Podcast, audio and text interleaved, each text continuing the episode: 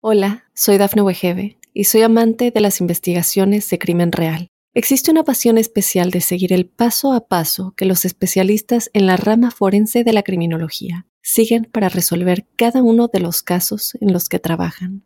Si tú, como yo, eres una de las personas que encuentran fascinante escuchar este tipo de investigaciones, te invito a escuchar el podcast Trazos Criminales con la experta en perfilación criminal, Laura Quiñones Orquiza en tu plataforma de audio favorita.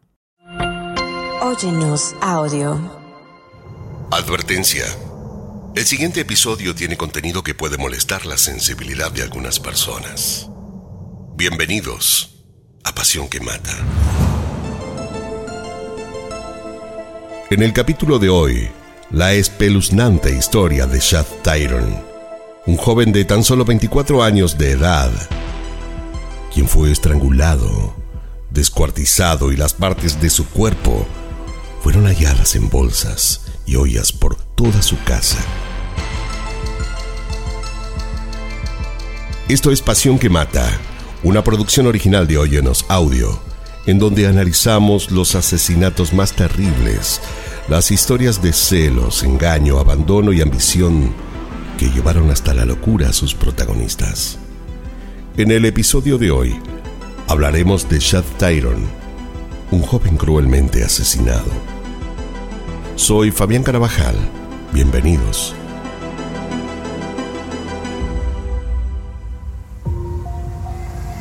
Brock Tyron nació en Wisconsin. Provenía de una familia compuesta por su madre, su padre y sus tres hermanos. Sus padres se habían divorciado hacía ya un tiempo atrás eh, si bien al principio las peleas eran diarias, con el tiempo habían logrado reorganizar nuevamente sus vidas. Mantenía una buena relación con sus hermanos y más allá de la separación de sus padres, su vida era sumamente normal. Tyron siempre había sido un chico amable, sumamente querido por todos, sensible, empático, cariñoso con aptitudes para el dibujo y las artes manuales. De hecho, este era uno de sus grandes hobbies. Amaba trabajar la madera y lo hacía de forma autodidacta. Y sin haber hecho cursos ni talleres, viendo cómo lo hacían otros en Internet, había logrado mejorar su técnica. No había terminado sus estudios, pero esto no le impidió conseguir un muy buen trabajo, con excelente paga, en el cual fue siempre muy responsable. Era un chico repleto de cualidades, pero con algunos problemas. Entre ellos, Tyron era adicto a las drogas. Un sinfín de internaciones, tratamientos, pero él insistía en querer alejarse de ese mundo para siempre. Eh, solo le provocaba más y más dolor. Había pasado mucho tiempo intentando recuperarse sin consumir pero hacía unos meses, sin que nadie supiera bien por qué, había tenido una recaída. Esto ocurrió al mismo tiempo que conocía a Taylor y comenzaba a mantener una relación con ella. La mamá de Tyron le preguntó si ella era su novia, ya que la joven pasaba mucho tiempo en su casa. Eh, lo pasaba a buscar, lo dejaba con el auto, pero Tyron le dijo que no solo somos amigos, compartimos muchos gustos en común. Sin agregar nada más. Y es que no solo se veían para tener sexo, sino que además, juntos, habían vuelto a consumir. En el sótano donde lo hallaron a él desmembrado, encontraron una pipa y unas bolsas con metanfetamina. Tyron y Taylor Tenían un sexo increíble. Los últimos dos días antes de su muerte, de hecho, habían estado todo el tiempo juntos. Taylor fue la última persona en verlo con vida. Pero ¿quién era esta joven? Taylor Shad Business también había nacido en Wisconsin. Había asistido a la misma escuela secundaria Bayport y ambos la habían abandonado sin poder graduarse. Ella tenía 24 años al igual que él y provenía de una familia con muchos problemas de violencia. Eh, su madre había fallecido siendo ella muy pequeña. Su padre era un hombre abusivo. se había criado prácticamente sola y de adulta, se convirtió en una adicta al sexo. Además de tener gustos e intereses extraños, como el fanatismo que sentía por Jeffrey Dahmer, el carnicero de Milwaukee, un asesino en serie que llevaba hombres a su casa, los drogaba y una vez que hubieran perdido la conciencia, abusaba de ellos por horas para luego descuartizarlos. Taylor tenía sumo interés en saber qué se podía llegar a sentir al asesinar cruelmente a alguien. Leía apasionada historias y entrevistas de asesinos para saber qué pensaban, cómo se sentían ella había contraído matrimonio en el año 2018 con un hombre que había estado en prisión en varias oportunidades. Con él había tenido un hijo en el año 2021, aunque muchos, incluido su esposo, dudaron de que él fuera realmente el padre. Ella le había sido infiel en reiteradas oportunidades, pero él lo sabía e igualmente la perdonaba. Sabía que Taylor tenía una compulsión al sexo y la aceptaba así. Además, era algo que lo hacía público, era muy adicta en sus redes sociales, haciendo comentarios en relación a ello. Eh, en una oportunidad, le escribió a su marido un comentario abrumador en Facebook. Nunca dejaré de comprarte drogas para poder sentarme a verte morir. Taylor además tenía antecedentes policiales. En el año 2020 había sido acusada de agresión y desacato a la autoridad. De ese hecho fue declarada culpable y sentenciada a tres años de libertad condicional y 60 días en prisión. Pocos meses después volvió a ser arrestada por saltarse la fianza, resistirse a la autoridad y huir en su vehículo. Al ser detenida le encontraron bolsas con drogas en su camioneta y nuevamente fue sentenciada a dos años de prisión con libertad condicional. Pero a ella poco le importó. Taylor estaba preocupada de otras cuestiones. Tener sexo con quien se le presentara, pasar tiempo con su hijo, drogarse y explorar mentalmente en sus ideas sobre cómo sería convertirse en una asesina serial fantaseaba con eso. Como no le alcanzaba el dinero y su esposo estaba en prisión, compartía casa con uno de sus mejores amigos, que además le servía para cuidar de su hijo. Ella estaba muy interesada en el consumo de drogas fuertes y salía muchas noches de fiesta, dejando a su bebé de un año al cuidado de otros. En una de esas salidas, se reencontró con Tyron y prontamente se convirtieron en amantes. Él iba a la casa de ella, dormían juntos, eh, tenían sexo o se juntaban para drogarse en la casa de Tyron. Para ellos no existían los límites. Trasnochaban, se alcoholizaban y drogaban en exceso. Tenían sexo fuerte, utilizaban juguetes sexuales y a ella le gustaba cuando se ataban, o jugaban a ahorcarse mientras mantenían relaciones. Él solo se dejaba llevar. Taylor tenía una personalidad dominante en el vínculo.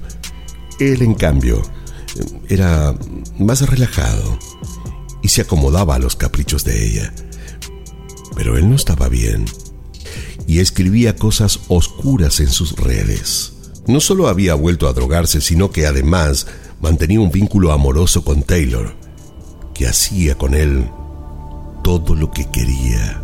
A Taylor le atraía su debilidad y sumisión, sentía una especie de amor por él, como, como un deseo irrefrenable, hasta convertirlo en un objeto más bien en un experimento.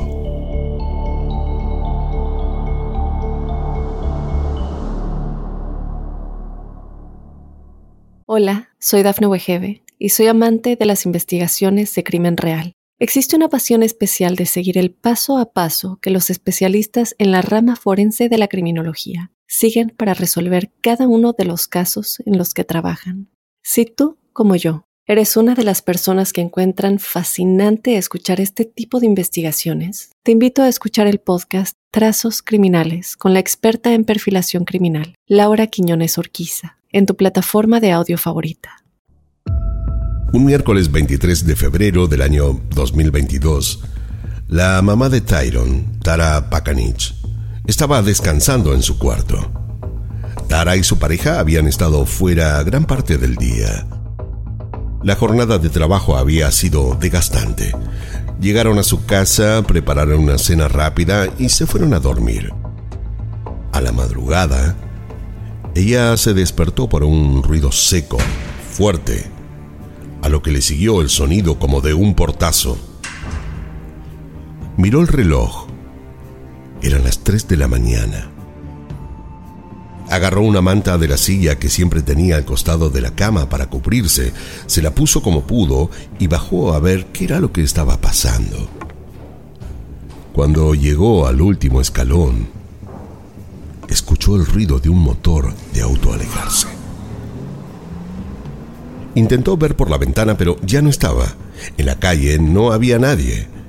Ellos vivían en una residencia en Stony Brook Lane, considerado como un refugio increíble y más bien tranquilo. Fue hasta la cocina, agarró un vaso de la mesada y se sirvió agua fresca de una botella que tomó de la heladera. Luego se acercó hasta la puerta del sótano. Estaba abierta y con luces encendidas. Eso no la sorprendió. Era habitual que su hijo llegue a altas horas de la noche junto a sus amigos pero justo en entrada, antes de bajar, vio un balde en el costado derecho con una toalla seca que tapaba toda la superficie. Quiso ver qué había y la levantó. Al mirar, se desvaneció.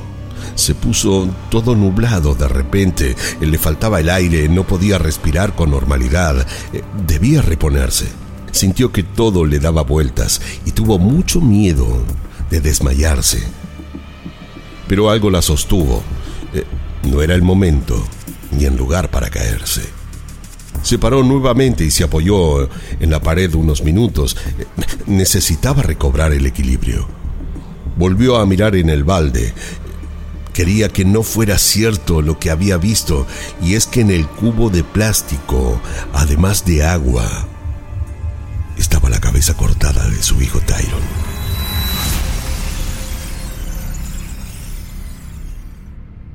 Aterrada y en un ataque de desesperación, llamó como pudo al 911. La policía no tardó en llegar. Eh, sirenas, bocinas de ambulancia, todo era un caos. Había demasiada gente reunida en la acera. Ese vecindario nunca había sido un lugar peligroso, más bien una zona de pristinas playas del Océano Atlántico en su famosa costa sur y pueblos pintorescos en su costa norte. Y aunque es un destino más bien de verano elegido por parejas y familias para vacacionar, ellos vivían allí hacía mucho tiempo. Todo el vecindario estaba convulsionado, la calle de entrada a la casa cortada, el barrio entero con precintos de prohibido pasar en tan solo minutos. Adentro de la casa, la policía, personal médico, oficiales del área de investigación y la mamá de Tyron, sentada en el sillón de la sala con un café en la mano. Estaba en shock.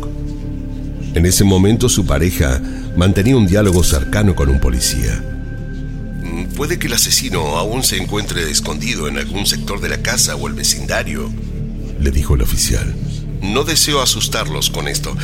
Quiero que seamos precavidos. Por supuesto, le respondió la pareja de Tara. Pero ¿quién querría matarlo o matarnos? ¿Quién puede haber sido capaz de semejante crueldad? agregó. El oficial no dijo nada. La policía y los forenses y habían tomado el cubo con agua donde estaba la cabeza de Tyron. Además, encontraron partes íntimas del cuerpo del joven y en el sótano un brazo, una pierna, sangre por todos lados, líquido corporal y muchos cuchillos. Y como aún faltaban partes del cuerpo de Tyron, los rumores no se hicieron esperar. Eh, algunos suponían que el asesino se había llevado órganos de la víctima a modo de trofeo. Eh, otros afirmaban que en realidad llevárselos había sido parte de un plan. El criminal quería montarle una trampa a alguien inocente, dejándole los órganos luego y dando aviso a la policía para incriminarlo. Pero estas eran solo teorías. Eh, lo único cierto es que quien había asesinado a Tyron sabía lo que hacía. Tenía absoluto manejo de armas blancas y era capaz de cualquier cosa. El día de la muerte de Tyron, Taylor era quien lo había recogido y juntos habían ido a la casa del chico donde vivía junto a su madre y la nueva pareja de ella. Habían estado horas bebiendo y fumando marihuana junto a otro amigo de ambos, que se retiró pasadas las 10 de la noche. Por ser ella la última persona que lo había visto con vida, la policía fue a su encuentro. Taylor estaba refugiada en una casa de Eastman Avenue. Jamás pensó que la encontrarían tan rápido, por lo que cuando llegaron los oficiales, no le dio tiempo a nada. No quiso escapar. Estaba tranquila. Aún llevaba puesta su sudadera manchada de sangre, su pantalón ensangrentado, rasguños en sus brazos, un corte extraño en su pulgar izquierdo y todas sus manos manchadas de sangre. Así la subieron al patrullero directo a la comisaría como la principal sospechosa del asesinato. Ella era la última persona en haberlo visto con vida además tenía sangre en sus manos. En el patrullero se la vio un poco más nerviosa, tanto que al llegar eh, le ofrecieron un vaso con agua. La llevaron por un pasillo hasta un cuarto donde había dos oficiales sentados y luego dieron comienzo al interrogatorio. Taylor estuvo horas sin decir absolutamente nada, hasta que pasado un largo tiempo, decidió hablar.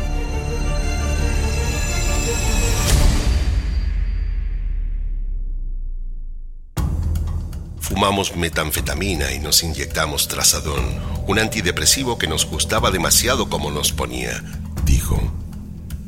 Los oficiales entonces le narraron cómo habían encontrado la escena del crimen. No sé por qué me preguntan a mí, no tengo idea de qué le pasó, yo soy inocente. Pero los oficiales insistieron, siguieron haciéndole preguntas, hablándole de lo que habían encontrado en la escena del crimen, una y otra vez, hasta que finalmente Taylor habló. ¿De verdad? No puedo creer que dejé la cabeza ahí. Y esa fue su primera confesión. Lo hizo riéndose, como encontrando algo gracioso en ello. Hola, soy Dafne Wegebe y soy amante de las investigaciones de crimen real. Existe una pasión especial de seguir el paso a paso que los especialistas en la rama forense de la criminología siguen para resolver cada uno de los casos en los que trabajan. Si tú, como yo, eres una de las personas que encuentran fascinante escuchar este tipo de investigaciones, te invito a escuchar el podcast Trazos Criminales con la experta en perfilación criminal, Laura Quiñones Orquiza, en tu plataforma de audio favorita.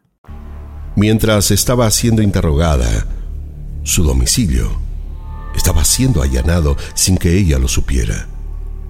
Las sospechas se hicieron verdad. Taylor tenía una bolsa con un miembro del cuerpo de Tyron en el asiento de atrás de su camioneta. El interrogatorio continuó. Tenían que lograr que ella reconozca su crimen, que diga cómo y por qué lo había hecho. Y Taylor finalmente lo confesó todo. Lo hizo mientras se reía eufórica. Habíamos estado teniendo relaciones sexuales, nos gustaba mucho jugar con objetos a la hora de tener intimidad. Tyron sacó las cadenas de metal con las que solíamos atarnos, una para él y otra para mí. Se puso la suya en su cuello Ya habíamos jugado a estrangularnos en otras oportunidades cuando teníamos sexo. Nos provocaba mucho deseo y así podíamos prolongar los orgasmos. Lo vi así lo único que recuerdo es que me volví loca y lo estrangulé. Seguí teniendo relaciones con él hasta estando ya muerto. Lo hice durante horas como si estuviera poseída. Fueron horas, no, podía parar. Recuerdo que estaba sentada sobre Tyron y antes de asfixiarlo, estando él boca abajo, quiso defenderse y yo entonces tomé un cuchillo de los de la casa y lo decapité. Después, eh, sin pensar mucho, tomé otro cuchillo, uno de sierra, para cortar el pan y comencé a cortarle sus extremidades. La cabeza la puse en un balde. A medida que le sacaba alguno de sus órganos, los ponía en ollas y en otras bolsas. Eh, había pedazos de pierna y brazos. Até algunas de las bolsas de plástico y las dejé en el sótano. Creo que dejé una de esas bolsas en mi auto. No sé por qué pensaba llevarlas todas hasta mi casa. En realidad el plan que tenía era llevarme todas las partes del cuerpo de Tyron, pero estaba cansada. La cabeza me la olvidé en el balde. Yo lo hice porque quería saber lo que era matar a alguien. Y ciertamente puedo decir que lo disfruté. Taylor lo había confesado todo. Inmediatamente quedó detenida y bajo custodia hasta la fecha del juicio. Los oficiales que habían tenido que escuchar su declaración quedaron desbastados. ¿Cómo una joven era capaz de narrar semejante atrocidad? ¿Quién era Taylor? ¿Un monstruo? La madre de Tyron quedó devastada. Eh, no es capaz de encontrar consuelo. Su hijo tenía tan solo 24 años de edad y una vida entera por delante. Taylor finalmente fue acusada por los delitos de homicidio intencional en primer grado, mutilación de un cadáver y agresión sexual en tercer grado. En la última audiencia protagonizó un nuevo altercado. De la nada, Taylor decidió atacar a su propio abogado cuando éste pidió que se pospusiera el juicio para el 6 de marzo del año 2023. Las imágenes de ella atacando a su propio abogado se hicieron públicas y salieron en todos los medios del país. Esto fue lo que logró decir su abogado minutos después de ocurridos los hechos.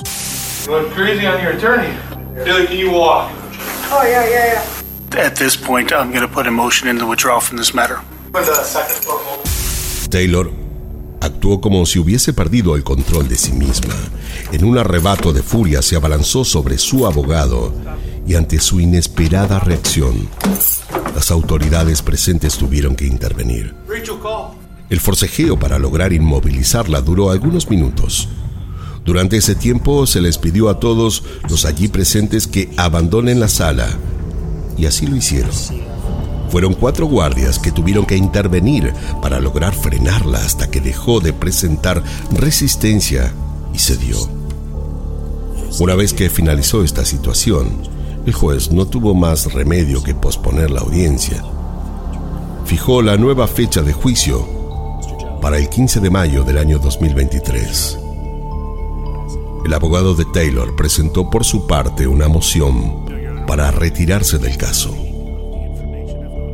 Aún no hay abogados que la quieran defender. Y lo que resuena en el oído de todos es lo que Taylor dijo en su última declaración. Lo quería tanto a Tyron que al mismo tiempo lo quería ver muerto.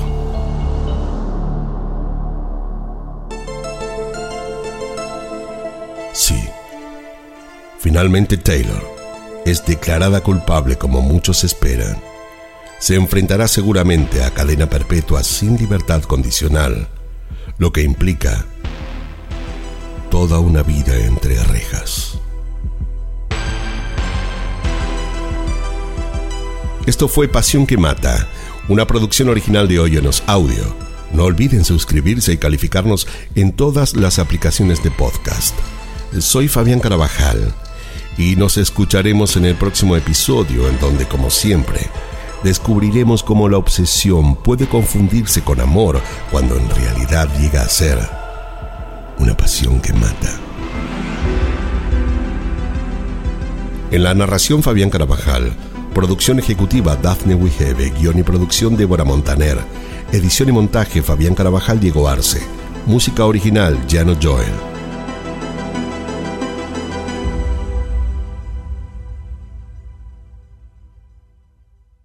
Hola, soy Dafne Wegebe y soy amante de las investigaciones de crimen real. Existe una pasión especial de seguir el paso a paso que los especialistas en la rama forense de la criminología siguen para resolver cada uno de los casos en los que trabajan. Si tú, como yo, eres una de las personas que encuentran fascinante escuchar este tipo de investigaciones, te invito a escuchar el podcast Trazos Criminales con la experta en perfilación criminal, Laura Quiñones Orquiza, en tu plataforma de audio favorita.